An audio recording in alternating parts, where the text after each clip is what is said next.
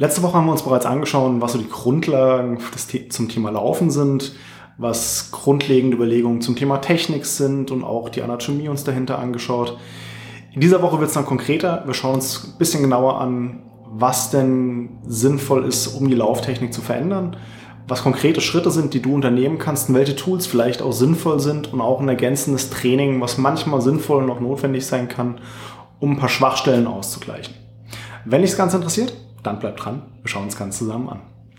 Mein Name ist Etienne Ries, ich bin Heilpraktiker und Physiotherapeut und ich habe mich in meiner Praxis in Wiesbaden auf die Behandlung von Schmerzpatienten und auch Sportlern spezialisiert. Zunächst ein kleiner Disclaimer, was wichtig ist, wenn du anfängst, deine Lauftechnik zu ändern und wenn du vielleicht sogar zu Barfußschuhen wechseln willst, also Schuhen wie diesen hier, lass dir auf jeden Fall Zeit dabei. Es macht wenig Sinn, wenn du das Ganze überstürzt und einfach von jetzt auf gleich die Schuhe wechselst, die Lauftechnik änderst. Das wird mit hoher Wahrscheinlichkeit zu Überlastungen führen, entsprechend demotivieren und du wirst nicht durchhalten. Und hast vielleicht sogar längerfristige Probleme, wenn du es übertreibst damit. Dementsprechend macht es auf jeden Fall Sinn, lass dir Zeit und überleg auch vielleicht, je nachdem, was deine Sportart im Genauen ist, ist es jetzt vielleicht zum Beispiel, dass du Sprinter bist, dann macht es Sinn, über spezielle Schuhe nachzudenken oder auch beim Marathon im Wettkampf kann es Sinn machen, über spezielle Schuhe nachzudenken. Wenn du da mal ein bisschen zurückdenkst an die Diskussion über die Nike Vaporfly, die Rekord um Rekord gebrochen haben, mit entsprechenden Läufern natürlich, dann wirst du auch erkennen, hey, es kann Sinn machen, auch hier auf spezielle Schuhe zu setzen. wenn es jetzt konkret um das Thema Lauftechnik geht, würde ich persönlich dir vorschlagen, die Reihenfolge, die ich dir in dem Video zeige oder die du auch im Blogbeitrag finden kannst, die so ein bisschen einzuhalten. Weil wenn du schon ein bisschen was über mich mitbekommen hast, ich persönlich bin ein Mensch, der ungern zu viel macht. Und die Reihenfolge ist einfach so durchdacht, dass über die verschiedenen Punkte mehrere weitere Punkte abgehakt werden können, die später auftauchen und du dementsprechend hier deutlich weniger Arbeit hast. Du kannst natürlich das Ganze so variieren, wie du das für richtig hältst in deinem Falle und wie du auch weißt, okay, das sind bei dir vielleicht die Baustellen, die mehr Sinn machen oder weniger Sinn machen. Das ist dann nachher komplett dir überlassen. Wie aber gesagt, wenn du einsteigst und komplett neu dich damit auseinandersetzt, würde ich persönlich dir anraten, die Reihenfolge des Videos beizubehalten, weil es dir das an einigen Punkten leichter macht. Der wichtigste Schritt, wenn du deine Lauftechnik verändern willst und zum Beispiel zum Vorfuß- oder Mittelfußlauf kommen willst oder auch mit Barfußschuhen laufen willst, ist, dass ich erstmal versuchen würde, die Lauffrequenz, äh, die Schrittfrequenz zu ändern. Das Ziel sollte hier sein, eine Schrittfrequenz von roundabout 180 Schritten pro Minute. Das mag jetzt im ersten Moment ziemlich viel klingen, ist es auch wahrscheinlich für die meisten erstmal, wenn sie anfangen, ihre eigene Schrittfrequenz zu messen und das dann zu verändern. Der Vorteil ist aber, du arbeitest schon viele weitere Punkte, die später kommen, so ein Stück weit mit ab. Zum einen wirst du schon automatisch deine Schrittlänge verkürzen weil das ist der einfachste Weg, um die Schrittfrequenz zu erhöhen. Aber auch so Punkte wie Bodenkontaktzeiten werden sich verändern. Und du wirst hiermit entsprechend auch deutlich weiterkommen dann automatisch. Der nächste Punkt, der dann vielleicht teilweise auch direkt mit in den anderen Punkt übergeht, ist das Thema Körperhaltung. Es macht Sinn, sehr aufrecht, also relativ aufrecht zu laufen mit einer gewissen Grundspannung, die du in deinem Körper aufbaust. Ich habe mal von dem Briten Tony Riddle in einem anderen YouTube-Video das schöne Zitat gehört, Lead with the Heart. Das heißt, das Brustbein, der Brustkorb sollte so ein bisschen weiter noch nach vorne gehen sogar tatsächlich. Wenn du es mal von der Seite anschaust, es macht jetzt wenig Sinn, einfach nur kerzengerade dazustehen, sondern das Brustbein sollte so ein bisschen nach vorne, ganz übertrieben gesagt, in diese Richtung, dass du so ein bisschen Spannung nach hier vorne aufbaust, weil das an automatisch den Vorteil mit sich bringt, Du wirst mehr mit den Füßen unterm Körperschwerpunkt landen. Es ist auch leichter, eine kurze Bodenkontaktzeit einzuhalten. Einfach weil du durch die erhöhte Spannung im Körper lassen sich Kräfte besser übertragen und es fällt nicht einfach nur ein nasser Sack auf den Boden, der dann wieder hoch muss, sondern du kannst viel agiler und mit einer gewissen Vorspannung arbeiten und dich dementsprechend so ein bisschen wie ein Flummi vom Boden ablösen. Der nächste Schritt ist dann der Punkt Fußwechsel, nenne ich es mal. Beim Joggen ist es anders als beim Gehen. Du hast eine kurze Flugphase, wo du mit beiden Füßen für einen kleinen Augenblick in der Luft bist. Und du musst dann den Fuß, auf dem du gerade stehst, musst du wegbringen und wie auch der andere Fuß ist währenddessen noch in der Luft. Mir persönlich hat dabei so ein bisschen die Idee oder das Bild geholfen, dass ich versuche, das Standbein einfach wegzuziehen nach hinten. Also so ein bisschen ähnlich wie beim Anfersen aus dem Lauf-ABC, wo du versuchst, dir selbst den Hintern zu treten, mehr oder weniger, dass der Fuß einfach schnell vom Boden wieder weggezogen wird, sobald du auf dem Boden aufkommst. Und auf das andere Bein, was dann nach vorne geht, versuchst du eigentlich mehr oder weniger draufzufallen. Das ist dann wieder so kurzfristig dein Rettungsanker, auf dem du kurz wieder stehen bleibst, aber schnell nach vorne fällst eigentlich, vereinfacht gesagt. Und es geht dann nicht darum, dass du in diesem Moment dich großartig abdrückst oder so nach oben. Kommen wir auch gleich zum nächsten Punkt der Landung. Wie ich schon gesagt habe, es geht darum, dass du auf dem Boden aufkommst und dich wie ein Flummi direkt wieder löst. Flummi springt aber meistens auch ziemlich weit nach oben hoch. Das ist beim Laufen, sollte das jetzt anders sein, weil das Problem ist, wenn du zu weit nach oben springst, landest du entsprechend mit einem ordentlichen Schwung oder mit einem höheren Schwung, als wenn du nicht so hoch springst.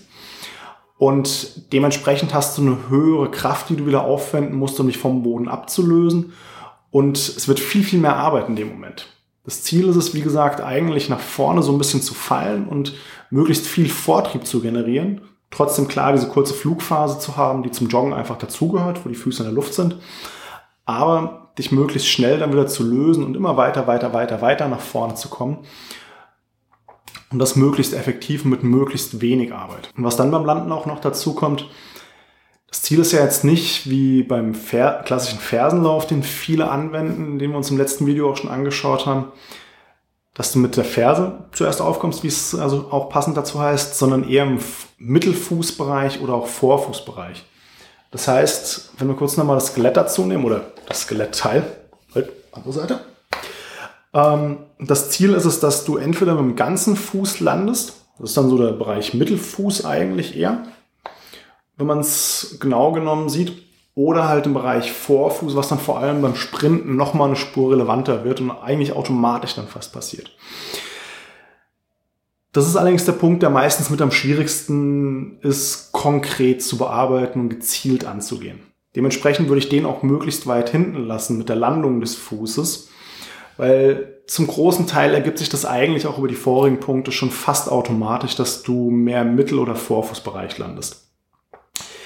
Du kannst da natürlich klar später noch dran arbeiten. Ich muss ehrlich zugeben, es hat bei mir eigentlich erst richtig funktioniert, daran zu arbeiten, wie ich lande und es auch überhaupt erst zu spüren, als ich mit Barfußschuhen unterwegs war. Vorher mit der Dämpfung, gut, vielleicht auch meinem schlecht ausgeprägten Körpergefühl, was ich damals hatte, war das für mich einfach kaum machbar, da großartig dran zu arbeiten. Und dementsprechend, du kannst dran arbeiten, versuchen das gezielt zu bearbeiten, aber mach's dir einfacher, arbeite erstmal an anderen Schritten. Und es gibt dann natürlich auch verschiedene Tools, die du nutzen kannst, wenn du deine Lauftechnik verändern willst und verbessern willst. Ich persönlich bin ein großer Freund davon, Dinge auch objektiv zu messen, weil es mir das Ganze einfacher macht, das zum einen, ja, auf meine Wahrnehmung will ich mich nicht immer komplett verlassen nur, sondern die brauchen eine gewisse Schulung und eine gewisse Zeit. Es macht aber auch Sinn, das immer wieder mit der Realität in Einklang zu bringen, dass ich auch wirklich weiß, okay, ich kann mich auf mein Gefühl verlassen. Und es gibt ganz einfache Tools, die du nutzen kannst dafür. Es gibt dann Möglichkeiten, die ein bisschen teurer werden, wo du ein bisschen was investieren musst rein. Ich würde auch hier ganz langsam und einfach anfangen. Der einfachste Schritt eigentlich ist beim Schrittfrequenzmessen, wenn du dir eine normale Uhr mitnimmst. Digitaluhr ist tatsächlich meist ein bisschen einfacher, weil du dich weniger konzentrieren musst. Geht aber auch genauso mit einer analogen Uhr, solange einen Sekundenzeiger hat. Und dann zählst du einfach für 5, 10 oder 15 Sekunden deine Schritte und multiplizierst sie entsprechend, um auf eine Minute zu kommen. Das ist so der einfachste Schritt, um die Schrittfrequenz zu zählen. Du kannst dann natürlich auch, wenn du dir eine entsprechende Laufuhr besorgst, ähm, so wie ich das zum Beispiel auch gemacht habe, die übernimmt das für dich dann automatisch. Wenn du noch einen entsprechenden Pulsgurt mit dazu nimmst, das ist bei vielen Laufuhren dann noch ein Punkt, um weitere ähm, Details über die Lauftechnik rauszulesen oder auslesen zu können. Den habe ich auch meistens mit dabei. Mittlerweile gewöhne ich mir tatsächlich an, nicht immer mitzunehmen, weil mich nicht mehr alle Werte jedes Mal interessieren. Aber wenn du alle Werte haben willst, wirst du meistens um einen entsprechenden Gurt auch nicht drum kommen. Und dann, wenn du diese technischen Möglichkeiten nutzt, kannst du natürlich auch noch Werte dir anschauen, wie eine Bodenkontaktzeit, Schrittfrequenz haben wir schon angesprochen, Du kannst dir eine vertikale Veränderung anschauen. Also das heißt, wie hoch springst du beim jedem Lauf? Wie weit bewegst du dich hoch und runter? Du kannst dir aber auch zum Beispiel anschauen, was ich manchmal ganz interessant finde, vor allem wenn einseitige Belastungen manchmal eine Rolle spielen. Du kannst dir anschauen, wie ist die Balance zwischen beiden Füßen von der Bodenkontaktzeit. Auch das kann manchmal ein interessanter Wert sein. Und das sind so die Hauptwerte, die ich persönlich dann meistens nutze. Klar, die Geschwindigkeit auch noch, die mir die Uhr vorgibt. Das geht aber auch mit vielen Handy-Apps und hey, Smartphone hat mittlerweile eigentlich jeder dementsprechend eine App darauf zu installieren, die auch die äh, Geschwindigkeit misst um, für eine Trainingsplanung. Das ist noch einfacher. Puls geht über die Uhr, geht über einen Pulsgurt. Auch das sind Möglichkeiten, dann nochmal zu messen, aber die haben dann weniger eigentlich mit der Lauftechnik zu tun. Und genau, welchen Wert ich noch vergessen habe, Schrittlänge wird auch noch ein Stück weit mitgemessen von den Uhren. Ich meine, das ist bei meiner Uhr dann so, dass das erst eine Kombi mit dem Pulsgurt gemessen wird, müsste ich aber tatsächlich nochmal nachschauen. Und dann gibt es natürlich auch noch weitere Möglichkeiten oder auch Sinne, auf die du ein Stück weit setzen kannst, um an der Technik zu arbeiten. Wenn es zum Beispiel darum geht, dich so ein bisschen Richtung Bodenkontaktzeit zu orientieren, bleibst du eher lange stehen oder löst du dich sehr direkt? Versuch mal so ein bisschen genauer hinzuhören. Achte mal so ein bisschen drauf, platschst du eher wie ein Elefant oder eine Ente, die am Rumwatscheln ist? Mit den Flossen. Oder bist du eigentlich fast wie eine Katze, also fast nicht zu hören. Weil je leiser das Ganze dann wird, desto kürzer ist im Normalfall auch die Bodenkontaktzeit, desto besser ist auch meistens deine Körperspannung in dem Moment und auch deine Haltung fürs Laufen. Was das Ganze, wie gesagt, ein bisschen leiser macht, weil du sehr kurz nur aufkommst, sehr gezielt aufkommst und dich direkt eigentlich wieder löst. Wohingegen, wenn du platschst, hey, löst dich da mal direkt wieder vom Boden weg. Und wenn wir beim Punkt Körperhaltung bleiben, je nachdem, wo du am Laufen bist, meine Laufstrecke führt mich auch immer wieder durch die Stadt, weil ich hier relativ mittig in Wiesbaden wohne. Ich nutze immer wieder ganz gerne zwischendurch mal Schaufenster, die sind mega gut, um die Körperhaltung noch zu kontrollieren, aber auch normale Fenster gehen häufig ganz gut dafür. Teilweise, wenn Autos nebendran parken, reicht das manchmal aus von der Silhouette, um so ein bisschen zu kontrollieren, wie ist die Körperhaltung, wie aufrecht bin ich. Wenn du mehr mitten in der Natur unterwegs bist, vor allem im Sommer, der Schatten kann manchmal ein Stück weit helfen, ist aber tatsächlich ein bisschen schwieriger als die direkten Reflexionen in, in einem Schaufenster oder so zum Beispiel. Ist aber auch eine Möglichkeit, um nochmal so ein paar Punkte zu kontrollieren. Du kannst dann natürlich dich auch auf ein Laufband stellen, ein Fitnessstudio, um da ein bisschen an der Lauftechnik zu arbeiten und dir einen Spiegel in die Nähe stellen oder vielleicht sind Spiegel in der Nähe oder stellst deine Kamera in der Nähe auf. Auch hier bietet sich Smartphone wieder an, um so ein bisschen zu gucken, was hast du für ein Gefühl, wie du dich bewegst und wie sieht das Ganze eigentlich wirklich objektiv aus. Häufig ist es am Anfang eine ziemlich große Überraschung, vor allem wenn du sowas das erste Mal machst weil die eigene Körperwahrnehmung täuscht gerne mal. Und da macht es dann, wie gesagt, Sinn, einfach zwischendurch mal über ein paar objektive Möglichkeiten sich das ein bisschen näher zu führen, ein bisschen zu kalibrieren, das Körpergefühl, würde ich es mal nennen. Du kannst natürlich auch übertreiben und schnappst dir einen Kumpel mit einer Drohne oder besorgst dir eine Drohne mit einer entsprechenden Follow-Funktion und lässt die nebenher fliegen. Wie du das auch hier auf dem Video kurz nebendran siehst. Die habe ich dann aber nicht genutzt, um meine Technik zu erarbeiten, sondern um einfach so ein paar Punkte zeigen zu können.